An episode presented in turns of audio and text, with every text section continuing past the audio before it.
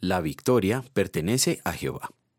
Entonces cantó Moisés y los hijos de Israel este cántico a Jehová, y dijeron, Cantaré yo a Jehová, porque se ha magnificado grandemente. Ha echado en el mar al caballo y al jinete. Jehová es mi fortaleza y mi cántico, y ha sido mi salvación. Este es mi Dios y lo alabaré.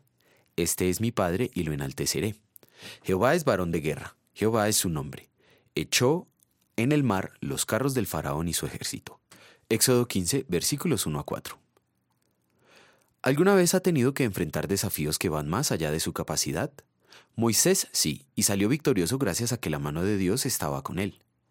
Aunque en el texto que hoy meditamos Moisés canta victorioso en gratitud al Señor por la gran victoria que Él les dio, no siempre Moisés anduvo de victoria en victoria. Según la Biblia, Moisés vivió 120 años. Sus primeros 40 años vivió en Egipto, en la corte del faraón donde fue instruido en toda la sabiduría egipcia, llegando a destacar poderosamente tanto por lo que decía como por lo que hacía. Sí, Moisés en sus primeros 40 años era importante en Egipto, y eso mismo él creía.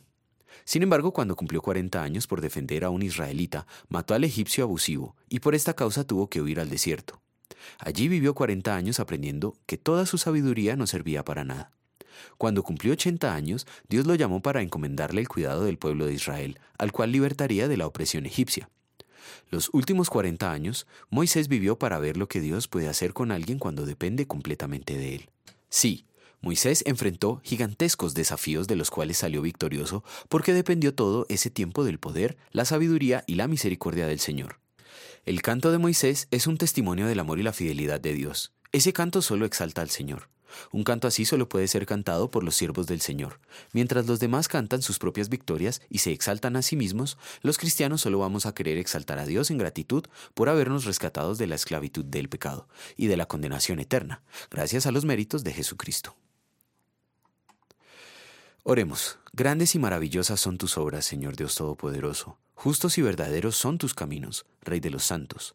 ¿Quién no te temerá, oh Señor, y glorificará tu nombre?